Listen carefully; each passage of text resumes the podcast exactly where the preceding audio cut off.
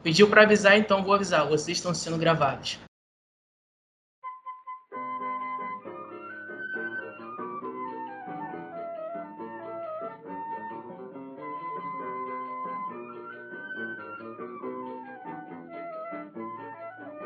Voltamos, dessa vez com um episódio mais especial. A gente finalmente tem convidado aqui no Boteco. O tema de hoje é educação. E os convidados são Gustavo. Introduza. Bom, pessoal, bom dia, boa tarde, boa noite. Eu sou o professor Gustavo Adolfo. Sou professor de matemática, trabalho no Cefet RJ, campus Maracanã. É, gravo aulas aí para múltiplos canais, múltiplas plataformas, uma delas o Portal da Matemática, voltada aí para alunos que estão querendo se preparar para o BMEP, que é a Olimpíada Brasileira de Matemática das Escolas Públicas. E vamos aí, vamos bater um papinho aí sobre, sobre educação. E o outro apresentado, é, convidado é o Léo. E aí, galera, bom dia, boa tarde, boa noite. Vou copiar o Gustavo aí, que serve para quem vai assistir o podcast na manhã, na tarde, na madruga. É, eu sou Leonardo Sampaio, eu trabalho na Prefeitura do Rio de Janeiro, sou diretor lá da Escola Municipal Monte Castelo. Atualmente estou concluindo uma pesquisa de doutorado lá na Unirio sobre autonomia, emancipação, matemática. E eu sou professor de matemática também dessa molecada aí, fifeiro em horas vagas. Vamos bater um papo aí hoje sobre educação. Cara, eu me lembro até hoje. Vocês estão com FIFA. Então, é, eu, eu já disse isso algumas vezes, porque eu sabia que esse dia ia chegar, e ele chegou. E eu não tenho roupa para fazer um podcast sobre educação com vocês, cara. Eu não tenho roupa. Eu tô realmente bem nervoso, é realmente uma grande honra. Mas então, continuando. O que motivou esse episódio aqui foi uma mensagem que o Gustavo mandou num, grupo nosso, que diz o seguinte: criou-se uma cultura de escola vestibuleira no Brasil. E eu fiquei pensando bastante nisso, foi algo que eu já tinha percebido faz um tempo. Eu queria que vocês falassem sobre isso, sobre essa cultura de escola vestibuleira que tem, que é algo totalmente voltado para concurso, que você não vê ela desenvolve, desenvolvendo o lado humano das pessoas, assim, mais para questão de provas. É, então, isso foi um fenômeno que aconteceu, acho que final da década de 90, né? É, só para situar, né, antigamente como é que acontecia, né? O, o, os alunos em geral, eles terminavam a, a, o período escolar, o ensino médio, e aí no ano seguinte ele fazia ele, na maioria das vezes ele fazia um curso para vestibular. Havia muitos cursos famosos na época. E, e aí, num determinado momento, né, algumas escolas particulares, elas, para evitar isso, né, elas começaram a, elas implementaram um terceiro ano cursinho. Então, o que, que era isso? Então, é, a, o conteúdo do ensino médio ele era dado numa proporção, né? A divisão era feita 40% no primeiro ano, 40% no segundo ano e 20% no terceiro ano. Então, a ideia era terminar o conteúdo do ensino médio até o fim do primeiro bimestre ou trimestre, dependendo da escola, do terceiro ano. E dali para frente eram feitas apenas revisões é, para o vestibular né? exatamente para não, não perder aluno para cursinho antes e tudo mais. Depois disso, o que aconteceu? Em vez de se dividir o conteúdo né, nessa divisão 40, 40, 20, se passou a dividir o conteúdo 50%, 50% para o primeiro e segundo ano. Ou seja, os alunos eles passavam a ver todo o conteúdo do ensino médio em dois anos, obviamente, é, obviamente em é, mais superficialmente, óbvio, né? Porque você, você dá um, o mesmo conteúdo em, em, três, e você passa a dar o conteúdo em dois, então você né, passa a ver de uma maneira um pouco mais superficial. E aí o terceiro ano, ele era único e exclusivamente dedicado para o vestibular. Né? Então, isso foi um fenômeno que aconteceu ali no metade da década de 90, já para o final. Mas aí o que aconteceu também, né? Os cursos eles passaram a perceber que é, o que dava mais dinheiro não era o curso em si, e sim escola. Por quê? Porque dificilmente o aluno, quando ele ingressa numa escola, sei lá, num determinado momento, seja no primeiro ano ou um pouco antes, ele dificilmente sai da escola, né? Porque ele, o aluno ele cria, não sei que aconteça algo muito extraordinário, porque o aluno ele cria laços, cria relações, é, e a escola conseguindo manter ali um trabalho minimamente de qualidade, você consegue reter o aluno por muitos e muitos anos. Então, o, os cursos para vestibular, né, para militar também, o que, que eles passaram a fazer? Eles passaram a implementar o ensino médio. Né? Passaram a regularizar a situação com o MEC e tudo mais, secretaria escolar, etc, etc, etc. São cursos que têm um nome, por quê? Porque é, eles, né, eles costumam expor os resultados, primeiro lugar de não sei aonde, segundo lugar de não sei aonde, dos dez primeiros colocados, seis são nossos e tal, esse tipo de coisa, vários outdoors, várias, várias coisas. E aí, com isso, né, é, muita gente passou a se interessar em matricular os seus filhos né, nesses colégios cursos, né, agora não eram apenas cursos, passaram a ser colégios cursos, por quê? Porque é, esses cursos, esses colégios, eles garantiam uma preparação para o vestibular desde cedo, né, desde o primeiro ano, desde o nono ano do fundamental e tudo mais. E aí essas redes, né, que a gente tem muitas por aqui, principalmente no, Rio de Janeiro, né, e no Brasil não é diferente, as, esses, esses colégios cursos começaram a, a, a, atrair muito aluno. Né? Por quê? Porque o, o que as pessoas pensavam, ah, em vez de eu pô, terminar até o, o colégio todo, para ir no mais um ano, eu fazer um cursinho e tudo mais, pô, de repente já do terceiro ano eu já consigo ingressar direto na faculdade, e se não, já estou lá mesmo, aí saio da turma que é terceiro ano, vou para a turma de curso e tento mais um ano e tudo mais, etc, etc. E é isso, enfim, isso gerou um, um novo mercado, e aí essas redes, elas cresceram, muitas, pô, viraram, né, é, enormes, né, e, e, e, e, faliram, e aí surgiram outras, muitos desses, desses outros cursos é, de dissidência aí de, de alguns professores que trabalhavam nesses cursos, aí queriam fazer uma coisa própria e tudo mais. O fato é que se criou essa cultura em um determinado momento. Hoje é impensável você imaginar é, alguma escola que não foque, principalmente hoje, né, de 2009 para cá, no Enem, que virou o grande vestibular do Brasil, né?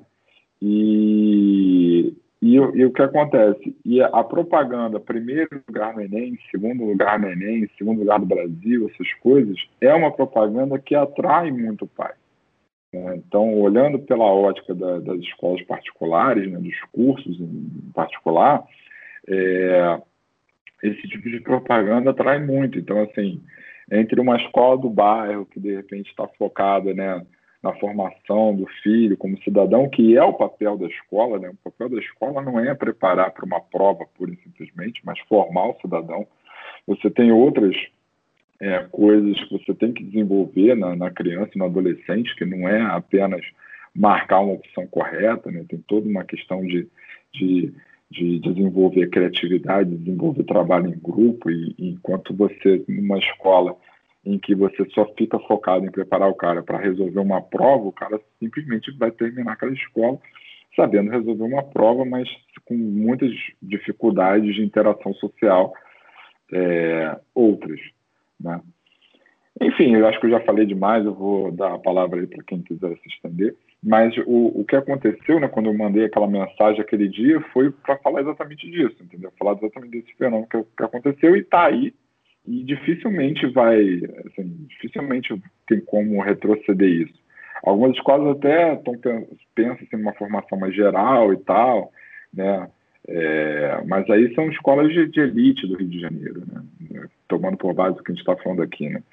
São escolas que pô, visam em, em mandar alunos para estudar em universidades do exterior, então aí né, para as universidades do exterior o processo seletivo é bem diferente, não é envolve apenas uma prova, tem vários vários outros requisitos, com participação em projeto social, né? tem a questão de provas também, tem o SAT, tem o TOEFL tal, para você provar sua proficiência na língua e tudo mais, mas é toda uma avaliação curricular muito diferente do que é o que acontece aqui no Brasil. Aqui no Brasil, é, o cara pode ter sido um aluno medíocre ou fraco a vida inteira, e aí ele começa a estudar num determinado ano, gastar um, dois, três, quatro anos que for, até ele chegar no nível e conseguir a nota mínima lá para o curso que ele desejar, seja ele qual for, e ele vai e ingressa na universidade. É claro que, geralmente, o aluno que leva o ensino médio dessa forma, ele acaba, ele acaba levando mais tempo para passar.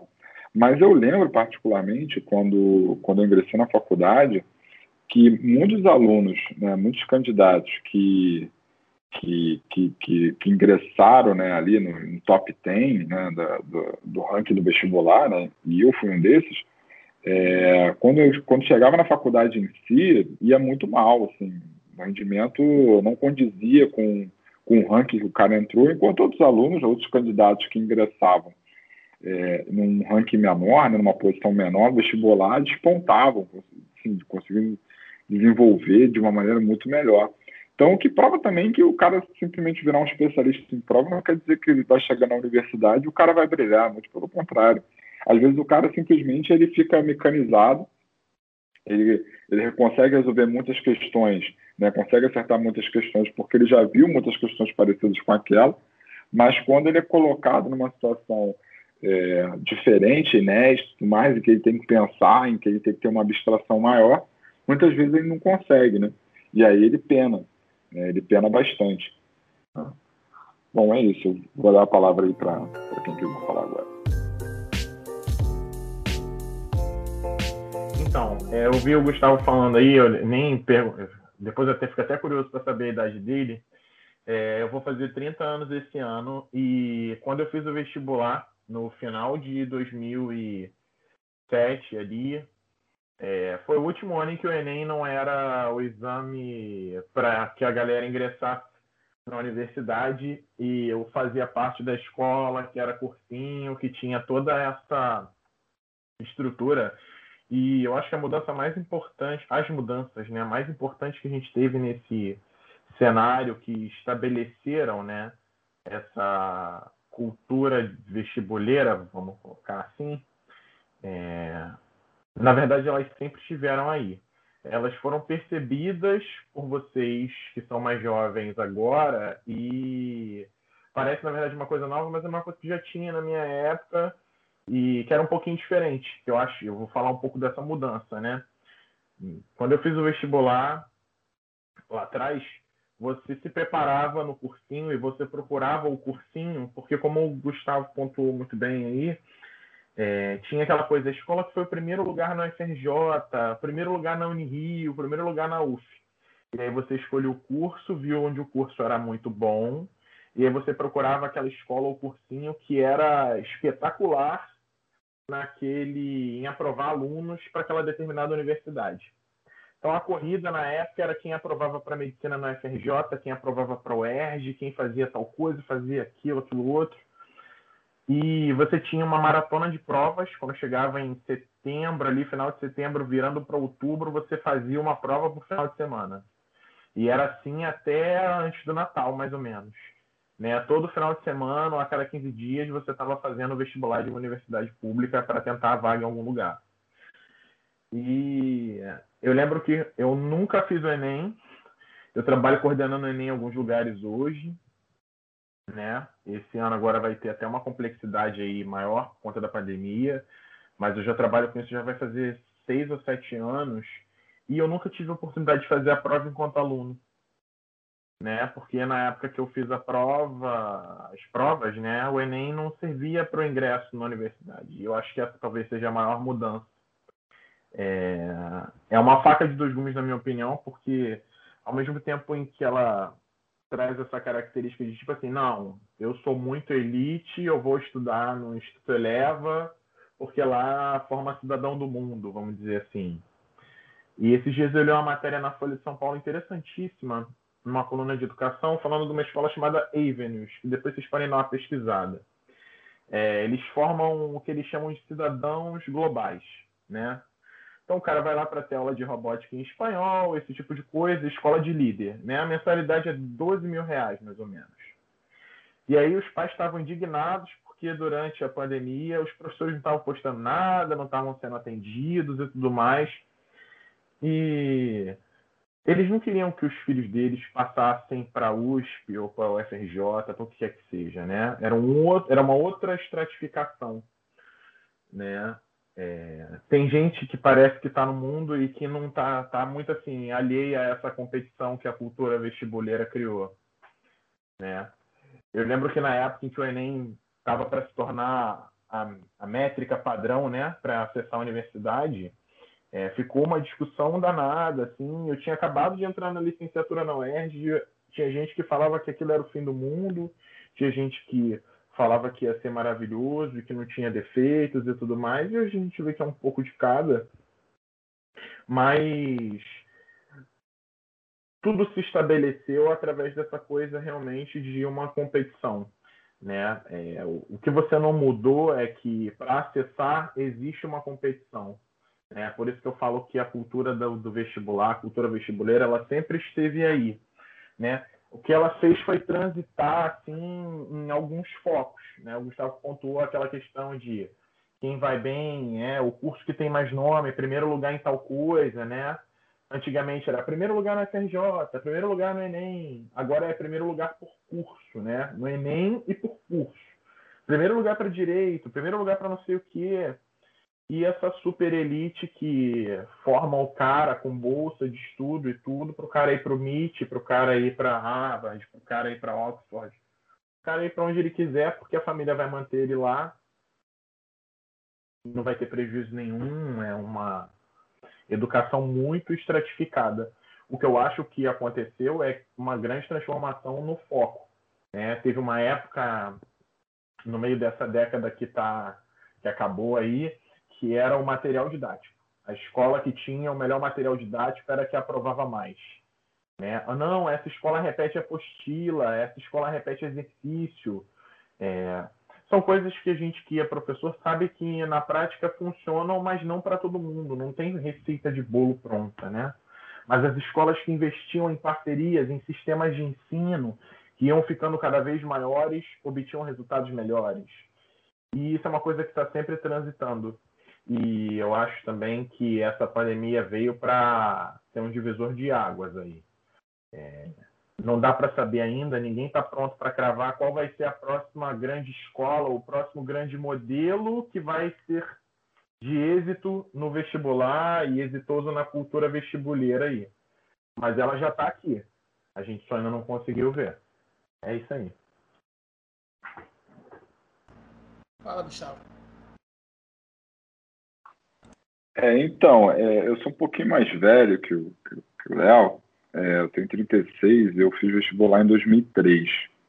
E, e eu, quando comecei a dar aula, comecei a dar aula em 2006 ali, mas mais para valer mesmo em 2007, segunda metade de 2007 e início de 2008. E assim, na verdade, o, o, que aconteceu, né, foi, como ele falou, né, isso sempre esteve aí, isso de fato é verdade. A única coisa que aconteceu foi a mudança do foco, porque é, foi o que até acho que fez quando ele fez o vestibular dele, o Enem ele, ele até dava ah, ingresso em algumas universidades, não eram todas, mas assim, você tinha que praticamente gabaritar a prova, tipo, porque a concorrência era muito grande. E o Enem tinha, na verdade, uma função, né, ele era o Exame Nacional Ensino Médio como ele é hoje, mas ele, ele era uma prova, ele era um dia só, tinha acho que 80 questões de uma redação, e era meio que para avaliar, né, com, é, como, como se fosse o ENAD da, da, da, da graduação, né, era meio isso. E ele dava alguma, o Enem dava acesso a algumas bolsas em algumas universidades particulares, mas ele era totalmente coadjuvante, ele era quase figurante no vestibular e a partir de 2009 que ele se tornou o protagonista.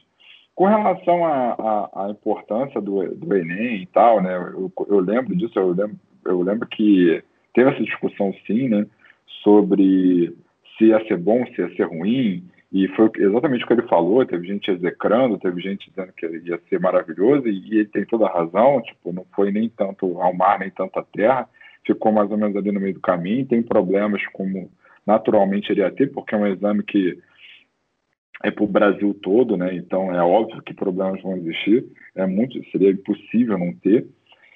É, e aí, o que, que ocorre, na minha opinião, com relação ao Enem especificamente, é que ele, eu acho que ele tornou mais difícil o ingresso à universidade para algumas praças.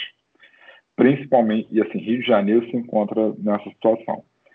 Porque, por exemplo, né, né, o Gabriel acho que é um desses, desses casos, né, que, por exemplo, gostaria de estudar no Unicamp, gostaria de estudar numa USP da vida. Para hoje, para qualquer aluno que queira estudar em alguma dessas universidades, ele tem que viajar ou a São Paulo ou a Campinas, né, ou seja, que ir para o estado de São Paulo fazer a prova em algum lugar, fazer esse vestibular, prestar esse vestibular em algum, em algum lugar desses, né, em alguma cidade dessa. E, isso acontecia também na época que a FRJ tinha seu vestibular próprio, né? na época que a UF tinha seu, seu vestibular próprio, a UERJ também. É, era bem isso mesmo, chegava uma determinada época do ano, era prova de vestibular todo fim de semana, era uma maratona, era uma loucura. E acabava, pelo menos para mim, acabou lá em janeiro. E, e, na época que eu dava aula, acabava em janeiro também. Né? Eu cheguei a dar aula em janeiro muitas vezes para a segunda fase da UF, né, para os alunos que passavam para a segunda fase da UF, principalmente aqui no Rio de Janeiro, e alguns alunos que, que, que tentavam FUVEST, isso também acontecia. Mas o. Eu me perdi o que eu estava falando. É... Ah, sim. Então, o que acontece? O aluno, pra, pra, por exemplo, um aluno de fora do Rio que quiser estudar na FRJ, ele teria que vir ao Rio de Janeiro. E isso, o, e o Enem resolveu esse problema, entre aspas. Ele faz o vestibular, né? Ele presta o Enem de onde ele mora e ele concorre a vagas no Brasil todo, inclusive para cá. Então, assim, então a concorrência das universidades federais, ela deixou de ser uma concorrência local e passou a ser uma concorrência nacional. Em parte ajuda, porque eu tive muitos alunos, por exemplo, que foram fazer medicina no Amapá, mas, por exemplo, o aluno que não quer sair do Rio, quer ficar, sei lá, que queria para uma FRJ, o sarrafo ficou muito mais alto porque está concorrendo com gente que, pô, que, que estuda talvez assim, tanto quanto ou, ou mais em, em, outros lugares, enfim, e, e, o nível da prova é, do Enem. A prova do Enem também ela vem se transformando ao longo do tempo, né?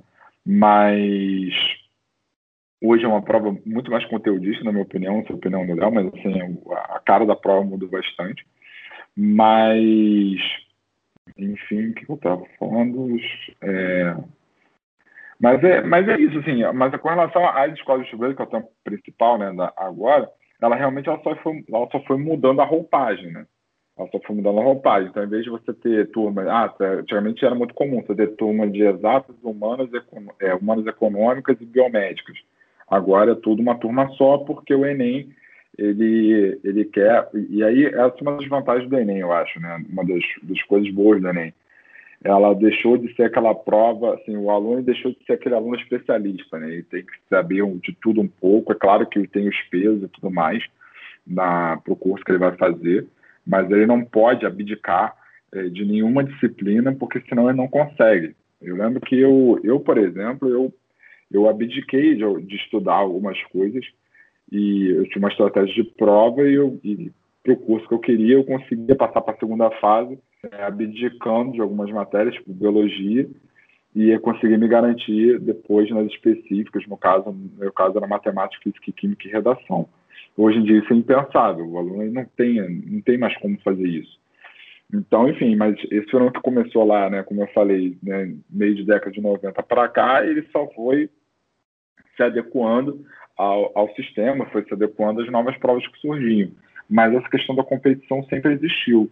O que me chama a atenção, na, na verdade, é como essa questão da competição, dos lugares, né, das premiações, é, é, o tipo de coisa que atrai, né? Atrai o pai, atrai o aluno. E quantas vezes a gente já não viu um aluno, às vezes, sair de um Cefete da vida, de um Pedro II da vida e ir para um desses lugares, né, que, que prepara para o vestibular desde cedo, né, com foco, às vezes até com foco em pré-militar, quantas vezes a gente já viu, e de repente, né, numa, numa instituição federal ele teria uma formação muito mais completa, ele sairia né, um cidadão muito mais completo, mas, mas naquilo não, não atrai ele, ele, ele tendo a oportunidade, ganhar bolsa e tudo mais, ele simplesmente vai e, e se perde, e a gente perde esse aluno. Né? E a gente fica nessa. E assim, e é uma pena porque, eh, principalmente alunos de institutos federais, né, e não só Cefet, Pedro II, mas os IFs também, é, são alunos que pô, prestaram uma prova e tudo mais, enfim, geralmente são alunos com uma, uma qualidade acima do, do, da média das escolas, das escolas particulares. Isso aí eu não tenho a menor dúvida. E, e aí eu, essas instituições né, perdem, às vezes, seus melhores alunos para essas escolas cujo foco é prova, prova, prova o tempo inteiro. Tá? Algum projeto ou outro para dar aquela gambelada, para, sabe, uma coisa de teatro, alguma coisa que toma assim um tempo assim, mínimo da formação do cara do ano, né, só realmente para criar o evento, criar propaganda e tudo mais, mas o foco sempre é em relação à prova. Né? É, boa noite aí para todo mundo. É, é até meio complicado falar assim do lado de dois caras que, pô, tá aí há muito tempo já, né? É, tem muito mais experiência do que a gente, mas eu queria dar o meu ponto de vista sobre isso.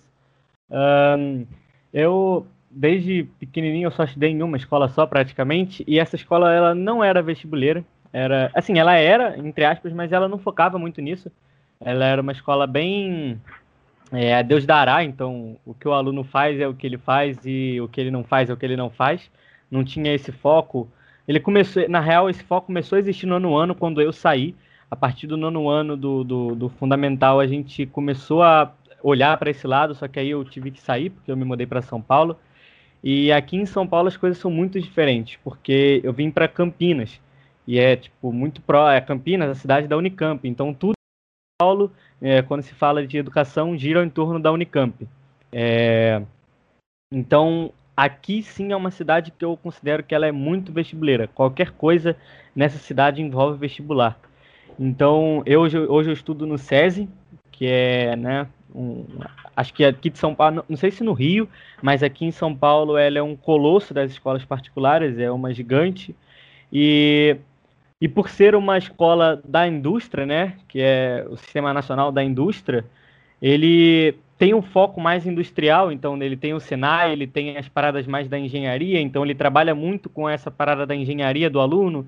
Aí, então a gente aqui tem uma matéria que se chama Eixo, ela é uma matéria interdisciplinar, que é uma matéria que incentiva o aluno à construção. Então, a gente tem um, um, um, problema, que nem há alguns anos atrás, no primeiro ano, o problema era o acesso aos deficientes. A gente tem um problema e a gente tem que criar projetos físicos para resolver esse problema. Então, dentro desse problema, é, o meu grupo, a gente fez um, a minha sala, a gente fez um óculos é, que ele era voltado para deficiente. Enfim, o SESI é uma escola muito voltada para a indústria, né? O nome já fala, mas ainda assim ela é uma escola que gira ao entorno da Unicamp.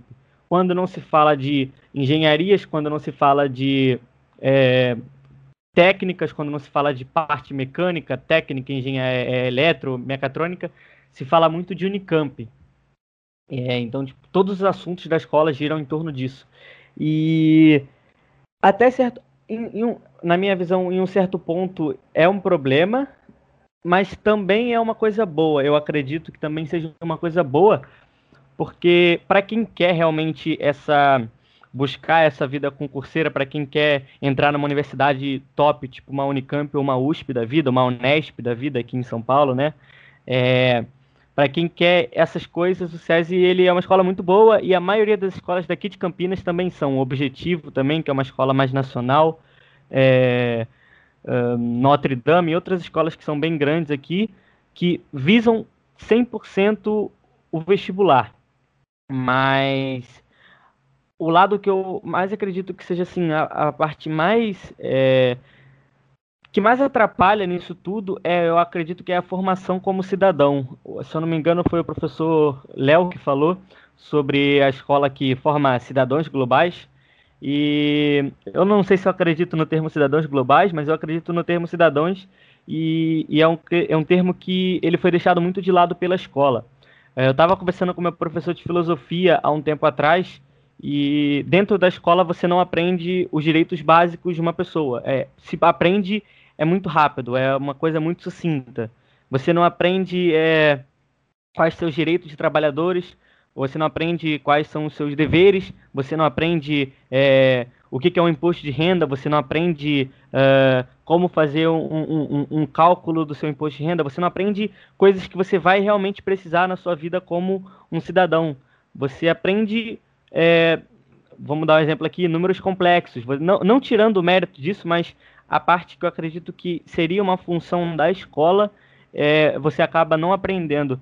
E eu acredito que essa seja a parte que, na minha visão, a pior parte dessa, dessa nova onda de escolas vestibuleiras, né? O fato de você não criar é, as pessoas para a vida, mas criar elas para vestibulares. Então você tem alunos muito bons em fazer, que o professor Gustavo falou, você tem alunos muito bons, muitos bons em fazer uma questão. Você tem um aluno muito bom em resolver um problema, em resolver um, uma conta matemática. Você tem aluno muito bom na, na, naquela prova do Enem, que é um tipo de prova específica então você tem é, aquela prova um pouco mais, como é que eu posso dizer, um pouco mais conteudista, então você tem aquela massividade daquele conteúdo, aquelas questões gigantescas. Aí na Unicamp você já tem um aluno mais preparado para resolver aquelas questões mais é, atuais, né? Que a Unicamp ela, ela propõe uma prova mais atual. Então é, você acaba saindo do terceiro ano um aluno preparado para fazer prova, mas você não acaba, não sai terceiro ano preparado para a vida. Você não sabe o básico da cidadania, você não sabe o básico de como conviver em sociedade e você não sabe o básico de como realmente trabalhar. É uma coisa que eu, eu, eu sinto muito isso, que é, saindo do técnico, se você não, não tem um ensino médio técnico, você não, você não sabe o que fazer da sua vida. Você literalmente não tem. É, muito difícil uma pessoa que sai do terceiro ano com uma convicção de que quer fazer algo, porque você não, você não passa por nada, você não, não descobre trabalho, você não descobre profissões. É, então, ele sai com aquela pressão de que ah, eu tenho que passar no vestibular. Beleza, mas eu vou passar no vestibular em quê? Então, é, eu, eu acredito que tenha muitas pessoas assim. E acredito que essa seja uma problemática dessa, dessa nova onda né, das escolas. Mas, até certo ponto, ela é útil para as pessoas que sabem o que querem fazer, que sabem o que vão fazer mas elas falham um pouco nesse quesito. Essa é a minha opinião sobre isso.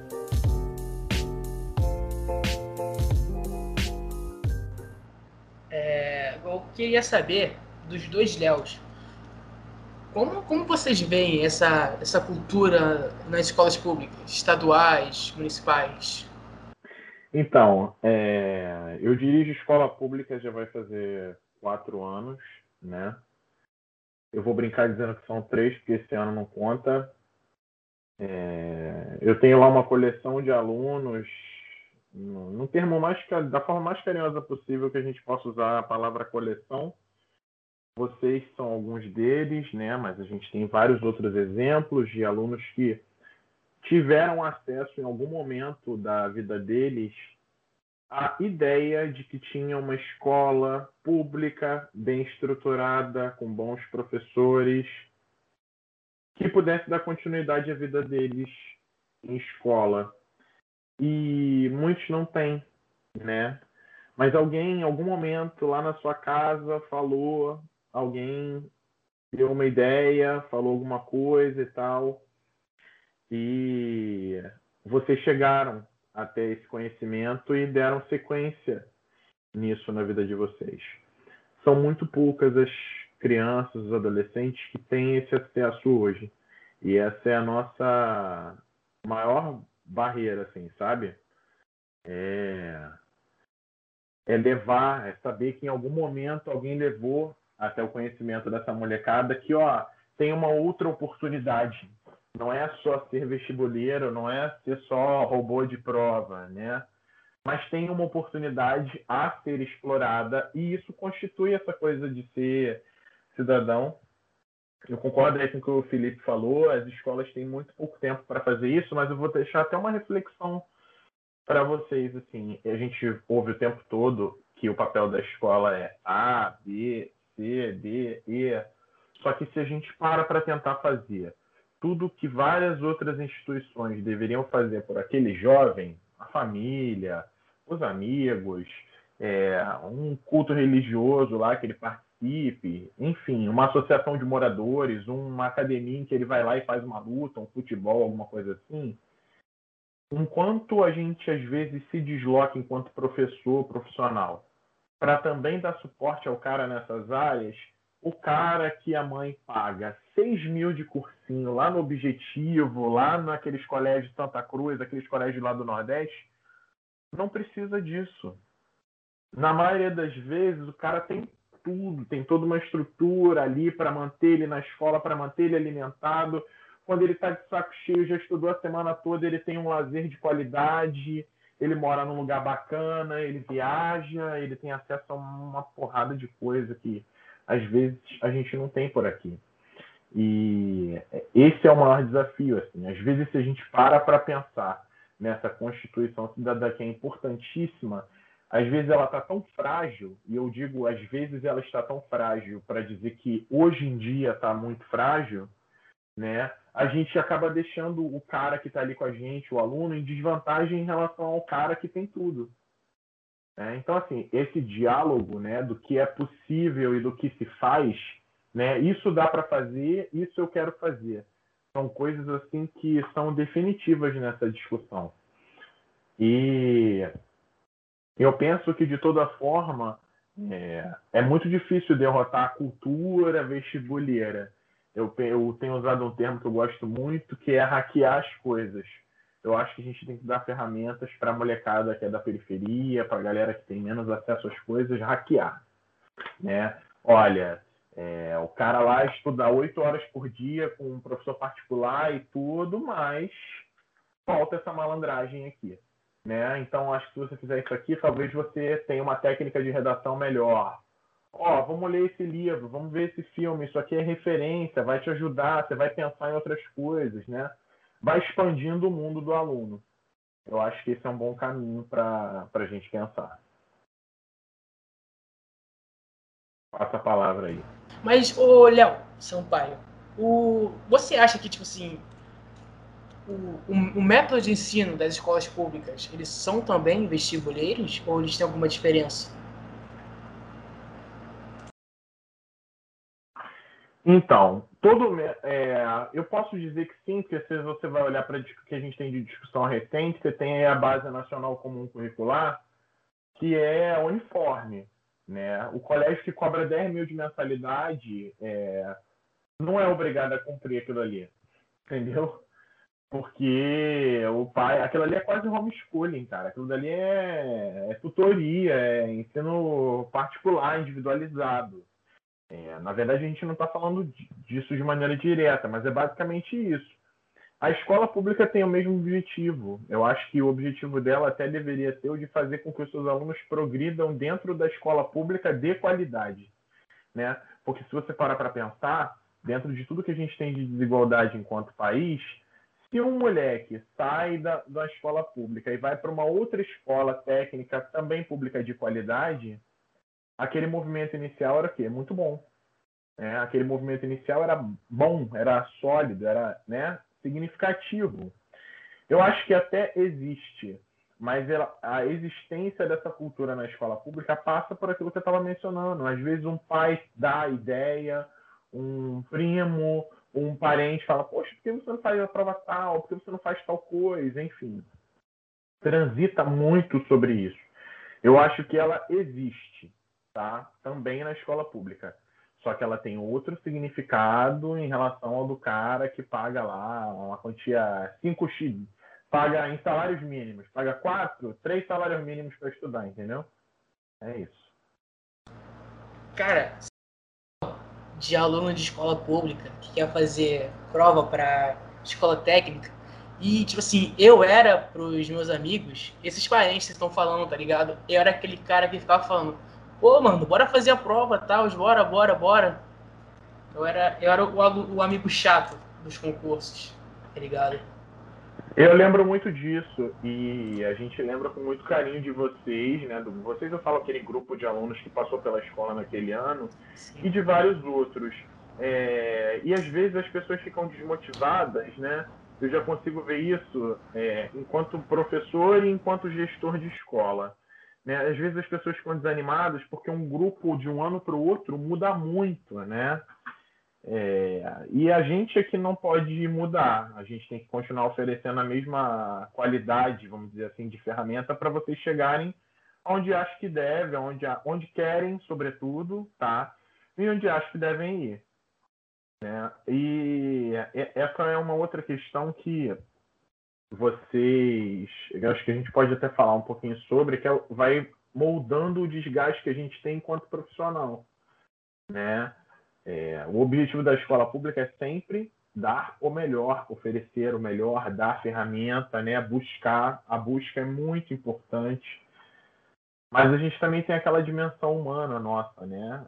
Aquela onde a casca acaba e nós somos uma pessoa, a gente é aquela unidade ali que tem limitação, né? E muda muito de um ano para o outro. Muda muito. Eu acho que a gente às vezes sente, acha que percebe muita coisa, acha que tem muita certeza ali sobre o nosso grupo, sobre a nossa molecada e tal, mas é muito comum a gente se surpreender. Impressionante.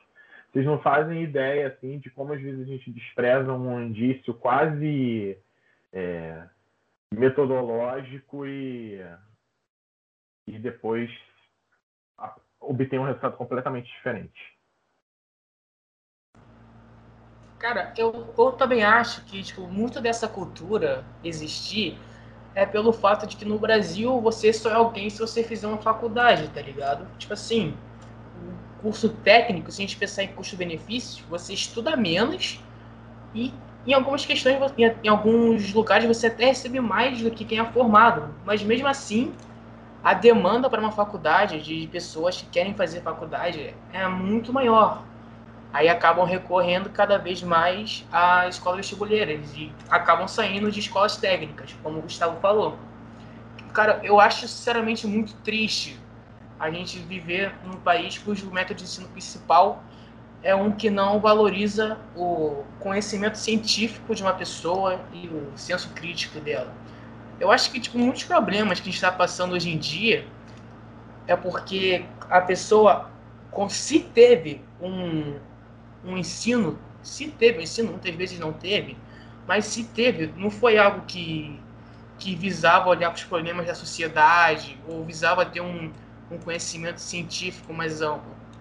Aí eu acho que isso vai se tornando uma, uma bolha, uma bolha, uma bolha, uma bola de neve, uma bola de neve, e acabou estourando no que a gente está vendo hoje em dia de diversas formas, de gente é, colocando pessoas com um currículo, um, se sabem bastante sobre um assunto de descrédito, você vê muitos cientistas sendo descredibilizados. O, o, o Atila, tá ligado?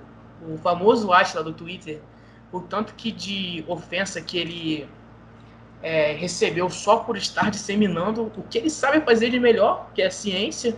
Ele é doutor, ele é doutor em biologia e pessoas que, tipo assim, não chegaram aos pés do que ele chegou, é, ofendendo ele por ele estar fazendo o trabalho dele. Eu acho isso muito triste. Eu acho também que isso não. Essa cultura, ela, ela não. Eu não vejo como ela pode ajudar a gente a resolver problemas do futuro. Porque, tipo assim, numa. Num mundo onde cada vez mais as inteligências artificiais, essas coisas, vêm, vêm é, ganhando espaço delas, o que mais é importante para a gente é a gente educar as crianças, os jovens, com é, essas coisas, ensinar essas coisas, é, como programar, como é, eletromecânica, mecatrônica básica, essas coisas. E essas escolas não, elas não vão fazer isso, elas não vão olhar para esse lado.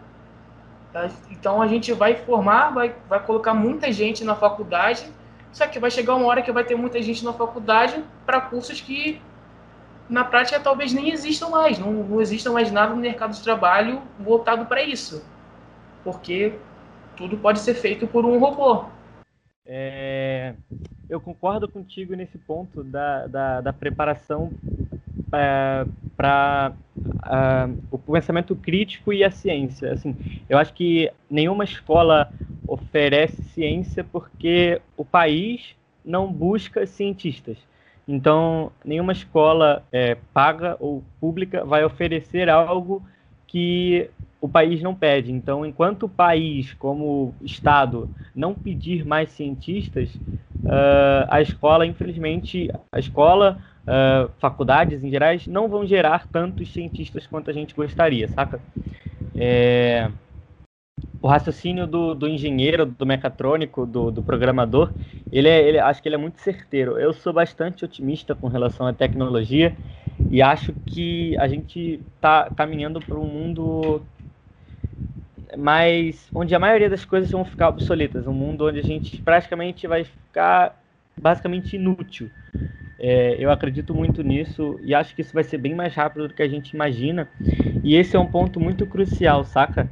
É, até qual ponto, até qual momento fazer uma faculdade é realmente tão importante assim, saca?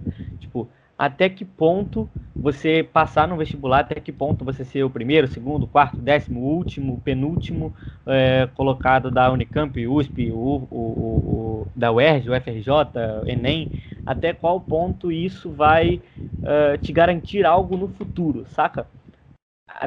Até onde? Até que data, até que ano que vai ser uma certeza para você de que você vai se dar bem? Eu vejo hoje em dia, muitos professores meus do meu ensino técnico falam que hoje, dentro da, da, do mercado de trabalho da minha área mecânica, é, engenheiros perdem espaço para tecnólogos em, em, em, fabricação. Por exemplo, eu faço mecânica, então vou falar de fabricação mecânica. Engenheiros mecânicos perdem espaço para tecnólogos em fabricação mecânica. Por quê? Ah, paga menos, o, o, o piso é muito mais baixo e é, na, na, tese, em tese seria a mesma coisa. Existem professores meus que foram técnicos a vida inteira, chegaram na gerência de uma empresa, depois de ser gerentes ou depois de estar próximo da gerência, depois de 10, 15, 20 anos de experiência, foram fazer uma faculdade e hoje em dia dão aula. Então, é, até que ponto você fazer uma faculdade vai certificar a sua vida de que, ah, não, você está bem, saca? Tipo, hoje em dia existem, se você for olhar aí na rua, se você for pesquisar, se for fazer uma, uma pesquisa, quantas pessoas graduadas estão desempregadas hoje em dia, saca? Tipo, acho que é 11 milhões, 8, não sei. Mas quantas dessas pessoas são graduadas? Quantas dessas pessoas não têm uma pós? Quantas dessas pessoas não, não são pessoas que fizeram... Quantas, quantos, é, quantos meninos hoje em dia estão procurando estágio, sendo que passaram em vigésimo lugar na Unicamp? Ah, então, acho que um dos meus pensamentos, que mais me faz é, ser crítico a isso, além, óbvio, da não formação do cidadão, que eu já falei antes, é isso. Até qual ponto uma faculdade, até qual ponto um vestibular vai certificar para uma vida de qualidade ou uma vida é, acima ou melhor de quem não fez, saca? Esse é um dos meus pensamentos mais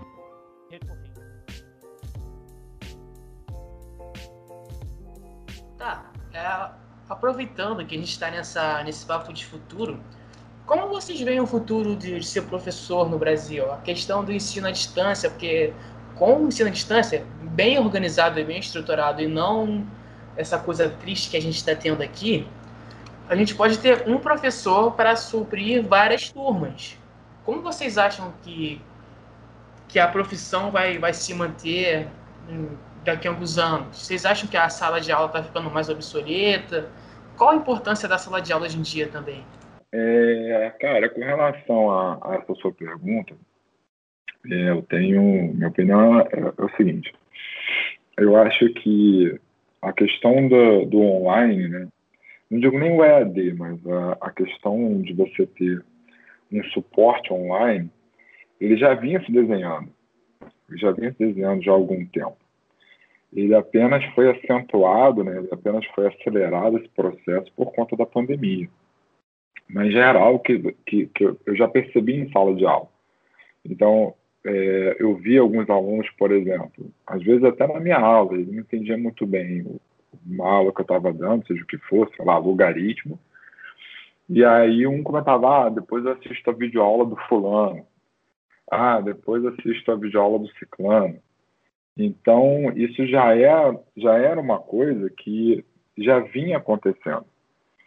Eu acho que a sala de aula ela é insubstituível, porque principalmente em escola, porque tem a questão da interação social dos alunos, que isso daí você pode tentar replicar de mil formas diferentes, você não vai conseguir isso. E aí é que está um ponto que eu quero chegar. É, o, a questão do online, durante muito tempo, isso já não é de hoje, né? A questão de videoaulas, isso já existe há muito tempo, né? Você gravava videoaulas, assim, e se tentava replicar o que acontecia na sala de aula no vídeo. Então, antigamente, as videoaulas tinham 50 minutos de duração. Qualquer um que tente assistir uma aula de, de 50 minutos de duração não consegue, é muito difícil, tem que ter um poder de concentração que é, que é, que é irreal. Então, a questão do online, ele foi se adaptando, foi percebendo que a duração média de um vídeo tem que variar entre 8 e 12 minutos, que é, é outro tipo de, de, relação, que é outro tipo de, de interação. Então, na, no fim das contas, eu acho que a sala de aula jamais será substituída por conta do que eu falei, por conta das interações sociais que existem entre os alunos, inclusive com o professor, uma coisa, pô, eu sempre que eu gravo videoaula, eu dou aula presencial. A minha aula presencial é totalmente diferente da minha videoaula. Né? Minha videoaula, cara, é assim, William Bonner, né? Tipo, ah, boa noite e eu conto o que tem para contar. Enquanto quando eu estou numa aula presencial, não que eu não, não dê, é, não conte o que tenha para contar, mas tem a questão da interação com os alunos, da pergunta e tudo mais. E isso não, e, e por incrível que pareça, quando você faz, sei lá, uma live, são poucos alunos que interagem, assim como no presencial, isso também é verdade. Mas é, ainda assim interação é diferente, porque quando você está no presencial, você está na, naquele olho no olho, você está, né, de certa forma, com aquele contato, entendeu? Então, o, o presencial não vai ser substituído jamais, a sala de aula não vai ser substituída jamais, porém, porém, eu acho que a questão é, do online, do suporte remoto, isso daí é inevitável, veio para ficar. O que traz um, um, outro problema. Eu acho que, assim como né, já foi falado aí das escolas de elite e tudo mais, que cada isso acentua ainda mais a desigualdade, a questão do remoto, a questão do online também traz esse problema, tendo em vista que a gente tem muita gente ainda que não tem um acesso à internet é, adequado para esse tipo de coisa que muitas vezes eu, eu, eu, conheço muitas histórias de muitos alunos que não tem um ambiente em casa propício para o estudo, ele não tem um canto do estudo dele, não tem um canto próprio para estudar, e muitas vezes é, a, a, pandemia atrapalhou muito porque o, o lugar que ele tinha para estudar, etc., era nas escolas, seja na biblioteca da vida, numa sala de estudo, numa sala qualquer, né? Então, eu acho que essa questão ainda vai acentuar mais, mas é um, algo que veio para ficar. É... E, de repente, assim, para a escola não, mas para cursos, talvez a longo prazo, a longo prazo, a tendência é ficar cada vez mais online mesmo. Né? Eu acho que, eu sei porque, assim, tra trabalhando em turmas de curso, eu não senti tanto, assim, para eles, eles se adaptaram relativamente bem essa questão. Assim, no, os alunos mais focados, então, nem cogitam voltar presencial, mas é, é, isso que eu falei, é um aluno tem uma estrutura mínima, então ele rende muito mais em casa, né, consegue ir bem e tal, e tem um suporte online de monitoria, seja o que for, também consegue muito bem.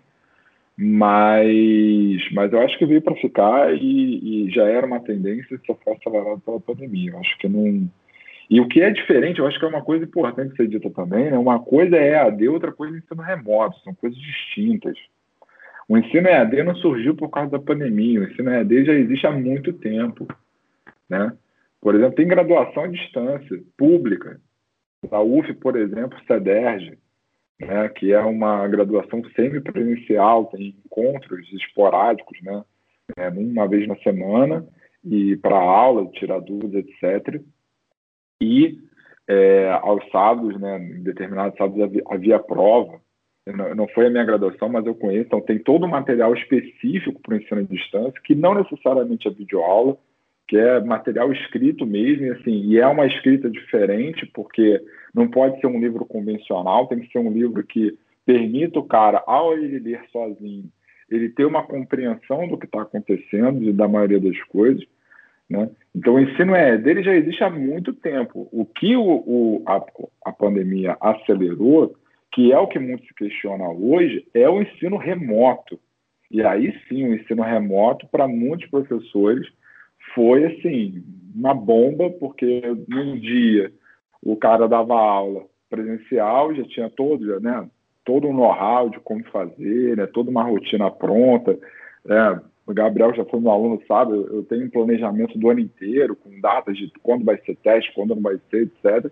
E aí, do nada, né, por conta da pandemia, de uma semana para outra, terminei de dar aula numa sexta-feira, passou o fim de semana, já sabia que na segunda-feira já as aulas estavam suspensas e as atividades experienciais estão suspensas no Cefet até hoje, voltando agora, é, a partir da semana que vem, a, a atividade remota. Eu, em particular, não tive tantos problemas porque eu já estou acostumado, eu gravo vídeo há muito tempo. Então, assim, questão de gravar, câmera, etc., isso para mim é dos mais menor. O que eu tive que fazer foi me adaptar, assim, com questão à edição de vídeos, e, pô, enfim, grava pelo celular, não grava pelo celular, etc. Mas, assim, mas para muitos professores, assim, veio como uma bomba e muita gente teve que se adaptar. Teve muito professor, inclusive, pô, é, entrando em depressão, né, se sentindo incapaz de, de fazer, né, as, né, professores que, que renegaram a tecnologia durante muito tempo, né, assim, que mal sabem mexer em computador, etc e tal. Então foi uma coisa assim que realmente assim, pegou todo mundo de calça arreada, né? Mas, cara, o ensino remoto vai para ficar. Ele, ele, vem, mas ele não vai ser total, né? Como está dizendo, né? A, a, a, a, sala de aula, ela não há mais a necessidade? Não há. Claro que há necessidade, porque talvez o que possa acontecer é fazer menos uso dela. Né? Talvez não haja necessidade de de ser feito tantos encontros presenciais como são feitos, como eram feitos antes da pandemia. Talvez a questão do horário de sete a meio-dia e tal na escola, talvez isso acabe. Talvez você tenha um horário mais enxuto, né, que seja só assim para coisas pontuais, né, para aquela polida final e o grosso fique para fora de sala de aula. Talvez isso aconteça. Eu acho que o caminho, o que eu prevejo é o, do caminho é o híbrido.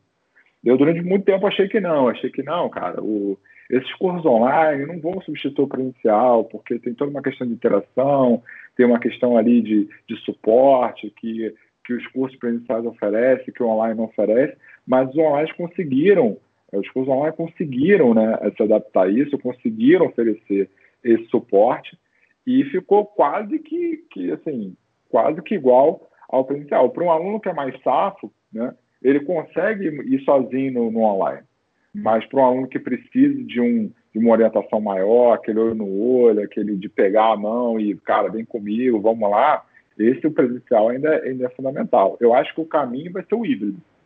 Eu acho que vai ser meio lá, meio cá. É, inclusive, em particular, estou falando por mim, é algo que, que eu já vi um amigo meu, né, um colega meu de faculdade, melhor dizendo, é, que ele é professor do ITA, ele fez graduação comigo, depois fez o mestrado, doutorado lá no INPA, né, que é o Instituto Nacional de Matemática Pura e Aplicada. Ele é professor do ITA e ele já implementou algo que, que é o que eu penso, que é o método de sala de aula invertido. Que aí, nesse caso, seria o quê? Seria eu ter as minhas aulas teóricas gravadas, e aí, em vez de eu passar exercício para os alunos fazerem em casa, o que eu faço para os alunos é assistirem as minhas aulas gravadas. E aí, nos encontros presenciais, eu faria uma revisão rápida dos conceitos que, que eram para ter sido vistos e focar em resolução de problemas, em atividades. Né? Eu acho que, de repente, aí alguns professores de, de, de história, geografia costumam fazer isso, né? mas aí, no caso, é, é passa um determinado texto para ler e aí se debate na aula o texto. Eu acho que, que passa por aí. Eu acho que. E aí, o, a, a, função do professor, e isso daí independe da, do ensino remoto ou não, é cada vez mais ser um mediador do que ser aquele protagonista, né? Que é, a, que é a aula tradicional, que é o cara chegar, sobe no tablado, bom dia, boa tarde, boa noite, turma, e aí ele é o detentor do conhecimento, e ele vai, expõe conteúdo e tudo mais, e isso hoje em dia nem faz muito sentido, porque o acesso à informação, para o bem e para o mal, né? Porque você tem informação boa ruim também, mas o acesso à informação é gigantesco. Então não faz mais sentido esse modelo, né? Então eu acho que é a questão de tornar o aluno cada vez mais protagonista do processo e o professor ficar ali como orientador, apenas ali dando o caminho para o cara meio que construir sozinho, resvalando no construtivismo, não no acho que no construtivismo para o ensino médio não, não, não, funciona muito bem, porque o, o, volume de conteúdo que tem que ser visto é enorme.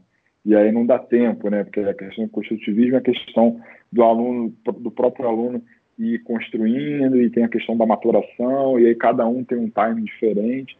E aí, por conta desse volume enorme de, de conteúdo que tem que ser visto no ensino médio, o construtivismo no ensino médio ele acaba. Algumas escolas até aplicam, mas é aquele construtivismo pela metade, não é bem o construtivismo pleno, que, que é o que muita gente prega, que eu acho interessante tal, nas primeiras, na, primeira, na primeira fase ali, né? É, no, no Fundamental 1. Fundamental 2 em diante, eu acho que a coisa começa a complicar um pouco. Mas respondendo a tua pergunta, é isso. Eu acho que o caminho vai ser o híbrido. A tal de aula nunca vai deixar de existir. Talvez a gente faça menos uso dela, mas a aula nunca vai deixar de existir e o suporte online ele vai, ele veio para ficar. E, e, é isso, viver e adaptar. Então, tem muito professor que já está se adaptando e muitas ferramentas foram descobertas, né, assim, por nós, né, que ferramentas que já eram usadas por, por outras áreas, tudo mais a gente teve que descobrir na marra. E é isso, cara, e é se adaptar e, e focar nisso. Léo, pode ir. É, eu também penso que a sala de aula nunca vai ser abandonada de forma geral e que essa modalidade híbrida aí veio para ficar mesmo, tá? Se você pega todas as mudanças pelas quais a escola sempre tem que passar, pouquíssimas delas vêm saem de dentro para fora, a maioria delas vem de fora para dentro e essa necessidade de não ter contato, de, de não poder estar ali junto presencialmente, é só mais uma delas e o EAD e o ensino híbrido são alternativas para isso. Mas uma outra coisa assim bastante curiosa, né, sobre o papel do professor e tudo mais, como o Gustavo estava pontuando muito bem, é, dificilmente, pouquíssimos são os seres humanos assim que aprendem cálculo de maneira autônoma, sem ter tido nenhuma orientação, sem ter visto um exemplo, né? São seres iluminados, porque o restante dos mortais, que são a maioria, precisam de uma orientação, né? Precisa que alguém lhe aponte o caminho, né? Determina isso aqui, é tal coisa, vai daqui, vai para lá, né? Isso é muito humano. E essa interação faz parte disso, né? A escola não vai deixar de existir porque precisa dessa interação tem vários outros aspectos sociais também, tá? A escola precisa existir. Se você pega o maior debate que teve em escola pública aí era as aulas ficam para depois, mas e a comida da galera? Né? O que, que esses alunos vão comer? O que, que essas pessoas vão fazer? Como é que a gente vai manter essa galera nutrida? Isso foi uma questão central. Continua sendo. E vai ser ainda por muito tempo. Né? Por isso que a escola, a sala de aula em si, vai continuar tendo essa importância gigante. Eu também não tenho dúvidas que o ensino híbrido veio para ficar, porque outra coisa que você vê vindo de fora para dentro nesse processo é tudo on demand, né? Ah, eu quero assistir a série, mas eu tenho que pegar o ônibus agora para ir para a faculdade. E vou botar aqui no celular, eu quero ver agora, no meu tempo, na minha disposição, né?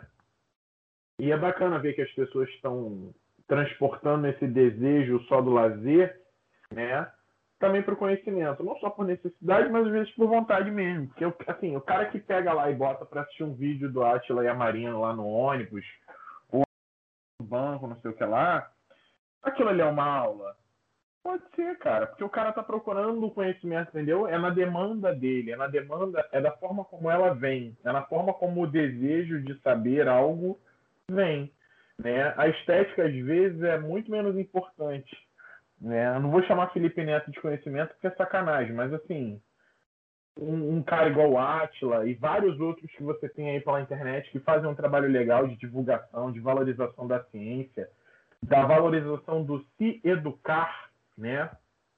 Ou por conta dessa busca, ou procurando um espaço formal, é um movimento bacana e eu acho que o ensino híbrido vem porque ele garante essa flexibilidade, né? Ele torna essa flexibilidade, essa acessibilidade uma parte intrínseca e muito importante do, do processo. Acho que o maior ganho é esse. O professor vai continuar sendo aquele catalogador, aquele cara que organiza, que distribui, que te orienta, né? Mas a, a demanda por consumir conhecimento é que ganhou um novo formato aí. Entendi.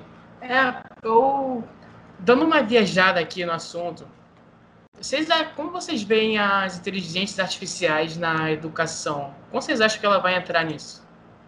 Vocês acham, sei lá, que um dia um robô pode roubar o lugar de um professor? Vocês acham que esse lado humano vai ser sempre muito necessitado, a ponto de um robô não roubar o espaço dele? Vamos lá. Esses dias eu tinha até comentado que eu li um artigo de um professor de Harvard que ele e o pai são economistas e produzem estudos que são valiosíssimos né, sobre o futuro do trabalho.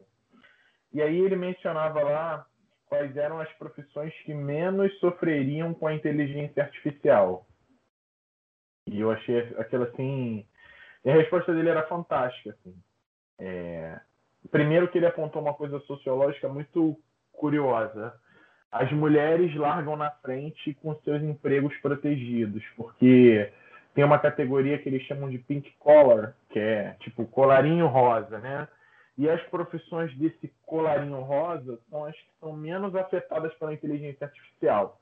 Que profissões são essas? Enfermeiras, médicas e professoras, né? Tem uma série de outras profissões femininas, né, ligadas às artes, à estética, ao cuidado com o corpo humano e tal mas sempre são profissões de cuidado, de tutoria, né, de maestria, né, que se fala em espanhol.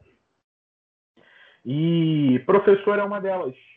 E os professores homens também pegaram esse, esse bonde aí da história. E ele explica que são profissões que estão ligadas essencialmente à capacidade de sentir que os seres humanos têm, né? Se você para para pensar, a inteligência artificial vai ser capaz de pensar, ela vai inteligir, ela vai imprimir a própria opinião a respeito de alguma coisa, mas isso não quer dizer que ela vai ter todo um aparelho de sensores para simular toda a bioquímica que o corpo humano tem e que é uma bomba de química dentro do corpo quando o cara dá um beijo na boca, por exemplo, né? quando o cara entende, todo mundo sabe é aquela sensação de entender aquela conta, aquela operação, aquele algoritmo pela primeira vez quando você está ali focado e tentando, é maravilhosa. E a máquina é incapaz de entender, mesmo na sua mais sofisticada versão de inteligência artificial, ainda que se tem notícia, né? Que é domínio público, ela ainda é incapaz de ler essa impressão no outro. E no outro não é outra máquina, é outro ser humano. É, tem um outro estudo também que foi feito pela cidade de Nova York de usar a inteligência artificial para apontar carreiras para os alunos, mas eles conseguiam dizer com um cara com 11, 12 anos aonde ele seria muito bom 10 anos depois. Isso não servia para condicionar o cara, né? Mas para apontar professores que tinham melhores desempenhos lecionando aquela matéria na escola, então o cara podia se inscrever naquela aula, né? Ela serve para orientar também, mas ela não dialoga com a experiência sala de aula tão bem quanto outra pessoa. Por isso que eu acho que a inteligência artificial vai servir como ferramenta, mas não via de mão única para quem é professor e vai continuar sendo aí nos próximos anos ela é mais um recurso. É... Mas daí a substituir um ser humano, né, a maior parte das tarefas, né, e nesse estudo desse professor que depois eu posso disponibilizar para vocês, fala, né, está ligada a volume de dados sem subjetividade, sem sentimento, né, sem uma sem um caráter moral, vamos colocar assim. Né? Um contador, por exemplo, pode ser substituído em algum tempo por uma máquina, por uma inteligência artificial. Por que não? Se é só fazer lá as operações, organizar, ver que documentos estão fora do parâmetro, se a máquina tem tudo isso parametrizado, ela vai conseguir fazer, né? Agora, como é que a máquina faz uma punção de catéter em alguém, né, por um robô com inteligência artificial, que é que seja, só mete, só saber onde está a veia não é o suficiente. Cada pessoa reage a uma pressão diferente sobre a pele, a um tipo de tem um tipo de dor que é muito característico e a gente não pode fugir disso. quando participa dessa discussão. Por isso que eu acho que a inteligência artificial tem um bom futuro do lado da escola, mas para apontar ferramentas, para para desenvolver novas ferramentas, para capacitar os professores, e não para fragilizar o lugar de, de fala deles. Gustavo?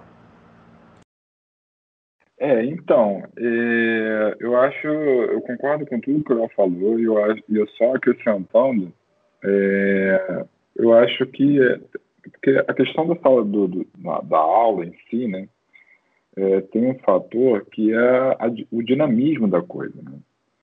Então, a, a, inteligência artificial, pelo menos, principalmente no, nesse, nesse primeiro momento, ela toma decisões baseadas num dataset gigantesco de como ela deve reagir a determinadas situações, a determinadas perguntas. Então, quem, por exemplo, já fez o uso de é, de assistência técnica, né, de atendimento ao cliente de um banco ou de um provedor de TV ou, ou qualquer coisa, é, você vê, por exemplo, ah, entre em contato pelo WhatsApp, você é, anota o número e entra em contato. Quem te responde não é uma pessoa, quem te responde é uma máquina, que ela funciona de acordo com o que você está é, tá perguntando, né? Mas tem, mas tem alguns pré-requisitos ali que você precisa. Você não pode, ela não vai te responder qualquer pergunta, ela vai te responder as perguntas de acordo com um, um, um questionário que ela tem pronto ali. Ah, se for essa pergunta, se for tal assunto, você responde tal coisa. Dependendo da resposta, você funciona tal coisa. Isso, uma sala de aula, é inviável. É só você imaginar que, pô, o Léo com certeza vai, vai, vai concordar comigo eu posso dar uma mesma aula de logaritmo numa mesma manhã em três turmas diferentes.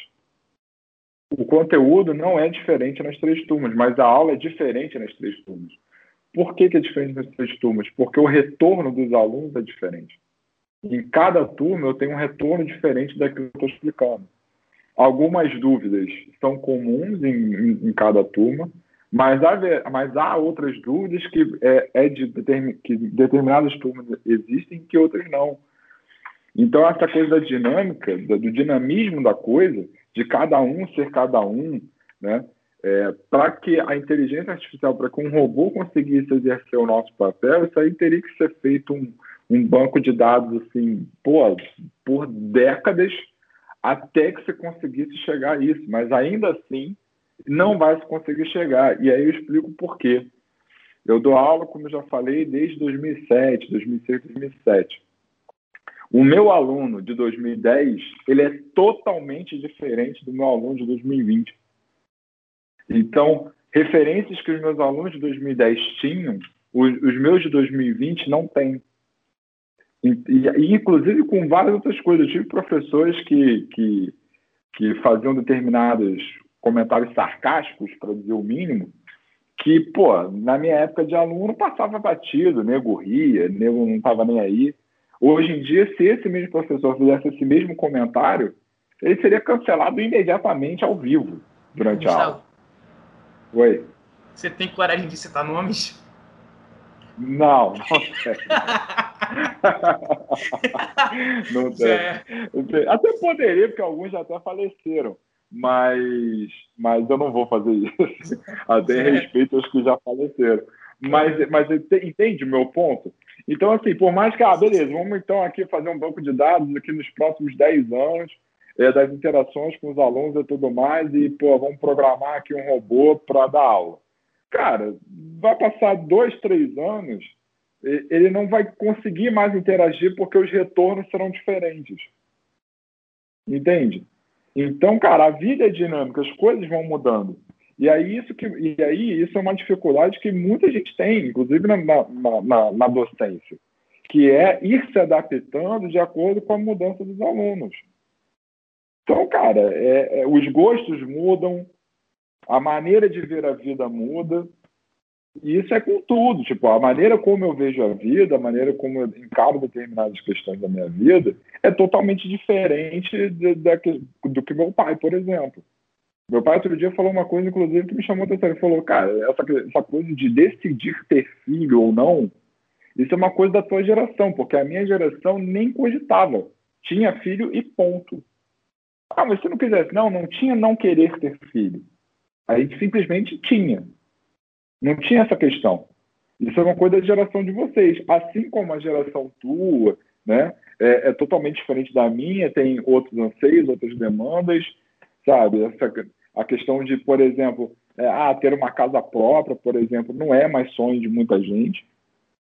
Então, cara, eu acho que por conta dessa questão, desse dinamismo todo, dessas mudanças, e que são cada vez mais aceleradas, e aí tem essa meio que essa contradição, né? A tecnologia, né, principalmente rede social, etc., acelerou ainda mais essas mudanças, né? Então, cara, se você pegar, sei lá, um meme do início do ano, já está obsoleto, tipo, já é outra coisa, já é outra. As gírias, por exemplo, elas vão mudando no decorrer de um ano, facilmente. Então, por conta disso, cara, eu acho que o papel, assim, o professor, né, enquanto ser humano, ele jamais será substituído, jamais. É, é muito difícil imaginar isso, eu não consigo visualizar isso. Não consigo mesmo. Entendeu? Você pode ter um robô que saiba, pô, tenha todo o conhecimento, que saiba muito mais matemática do que eu, Léo e mais, sei lá, cinco professores juntos. Ele vai funcionar, sei lá, por seis meses. Fora isso, ele não vai funcionar mais, ele, vai, ele não vai conseguir. Entendeu? Enfim, é isso. É, tá.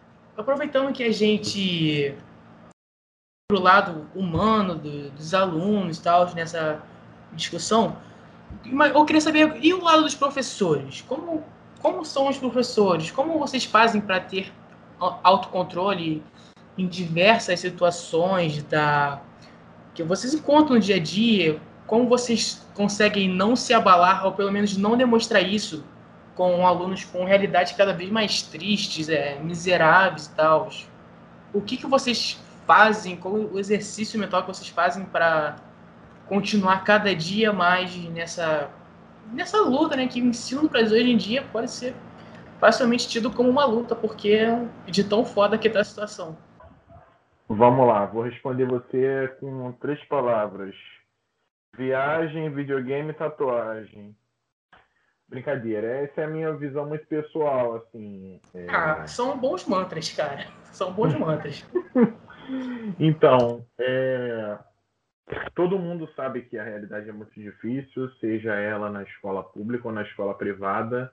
Né? Você sempre vai ver alguma coisa que às vezes acaba com o teu dia, mas quando você se forma, ninguém te fala que você vai ver aquilo. Eu acho que isso é uma coisa assim central né? Às vezes você tá tem o, o, privilégio de trabalhar numa realidade um pouquinho melhor, né? O, o que o Gustavo vê com vocês aí no, no já é bem mais assim é, palatável, muito mais tranquilo do que às vezes a gente vê e tem lugares muito piores aí mundo afora.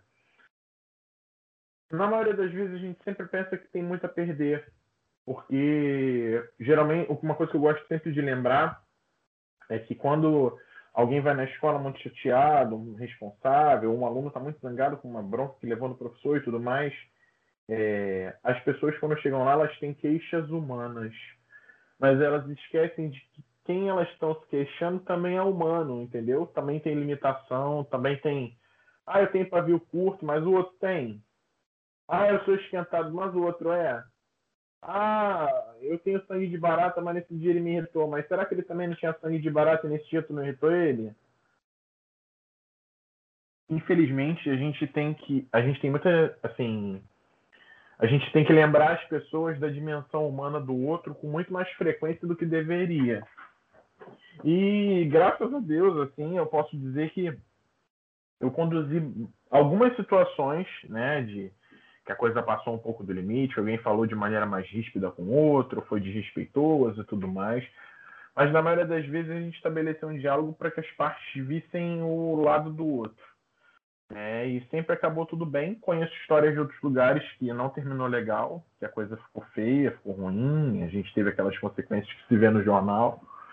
Mas na maioria das vezes, cara, eu posso falar até pela pandemia agora, é uma, é uma coisa que dá para falar assim com alguma clareza né, é que as pessoas têm ficado muito desgastadas do trabalho online. Né? O trabalho físico ali todo dia, o cotidiano também é desgastante, mas tem muita gente assim na corda bamba, cara, que tá mal, assim, que precisa eu vejo com os meus amigos também de outras, outras redes, outros lugares, e a galera tem sofrido bastante porque quer trabalhar, porque quer voltar a ter essa interação. Aí voltando até na pergunta que você fez antes, em outro momento, né? É, a máquina vai sentir isso? Não sei. E talvez sentir isso seja importante para fazer melhor, sabe? Para voltar diferente, para fazer com mais amor, talvez, né? Mas na maioria das vezes, cara, a gente conduz as situações com muito diálogo, muita paciência, muita calma, porque senão a gente geralmente acaba perdendo o controle.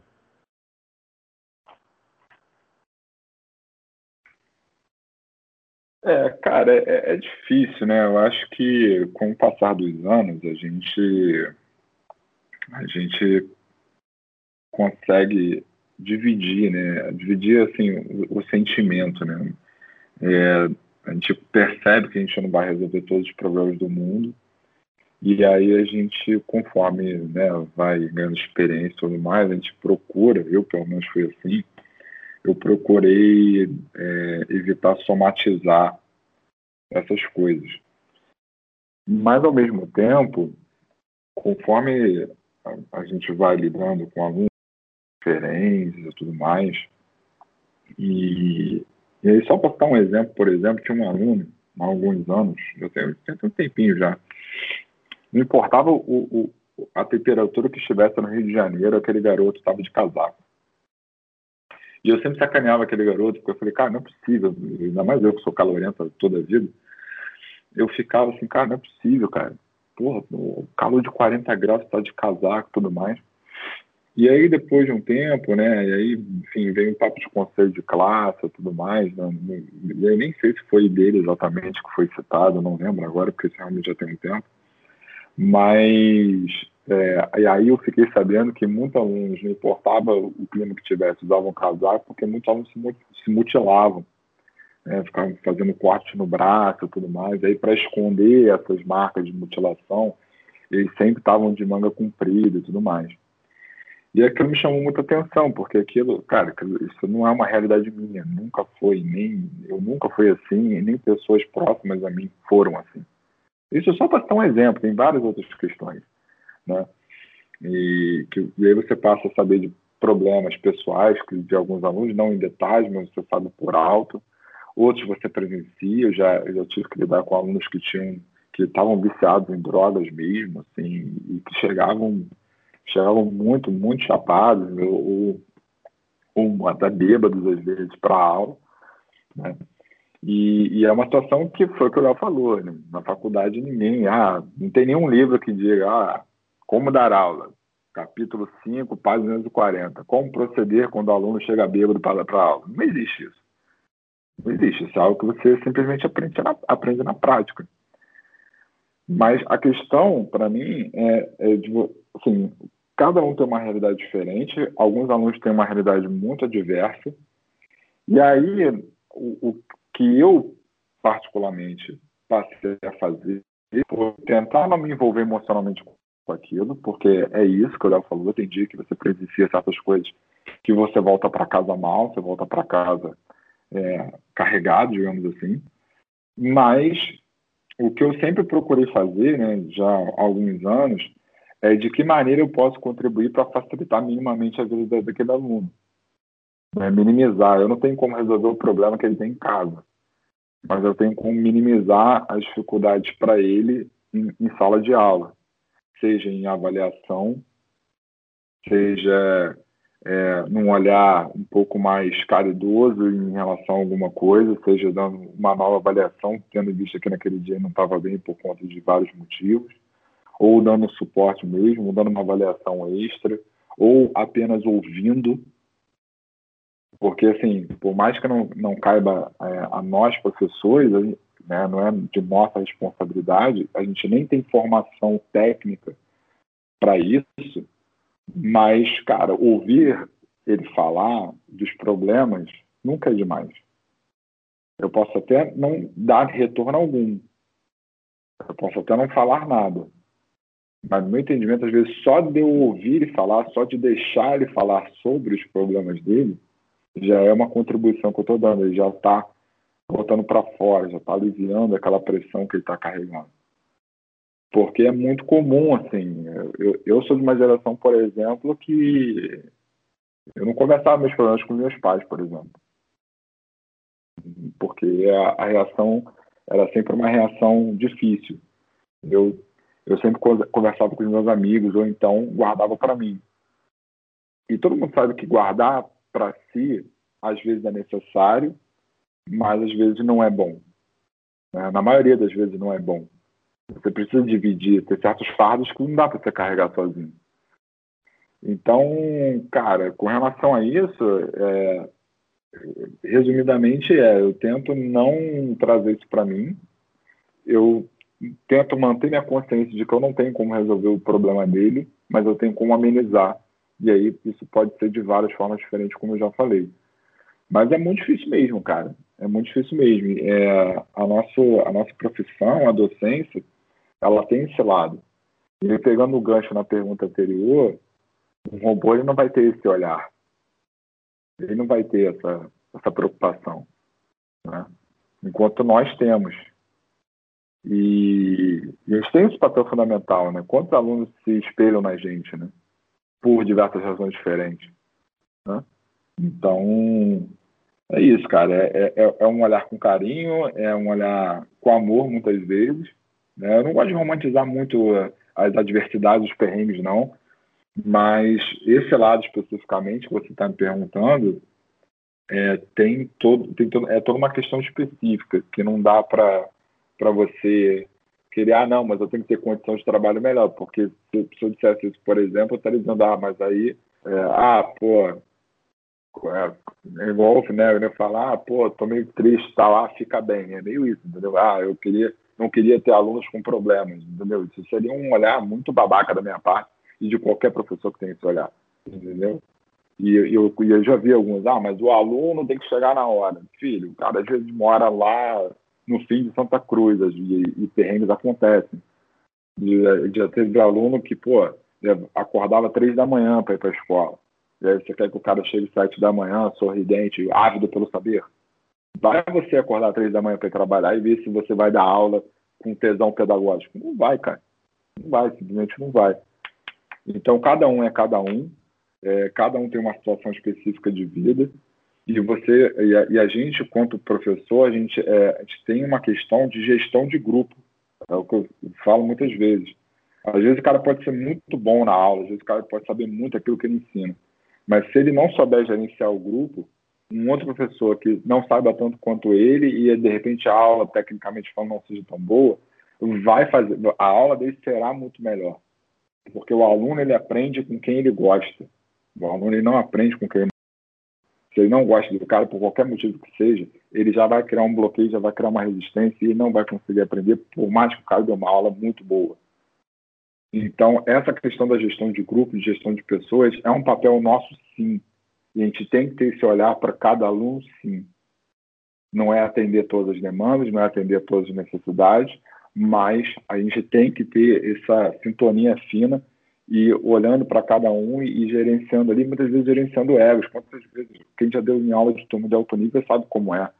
Às vezes o ego é inflado de uma forma que, pô, você tem que ficar ali, é como se você fosse tomar conta de um vestiário de estrelas, né? Tô pegando aqui futebol. E, mas em outros não, você pega alunos que têm muita dificuldade de, de base e dificuldade de vida, e isso você tem que é, ir trabalhando, entendeu? Então acho que é, é mais ou menos por aí.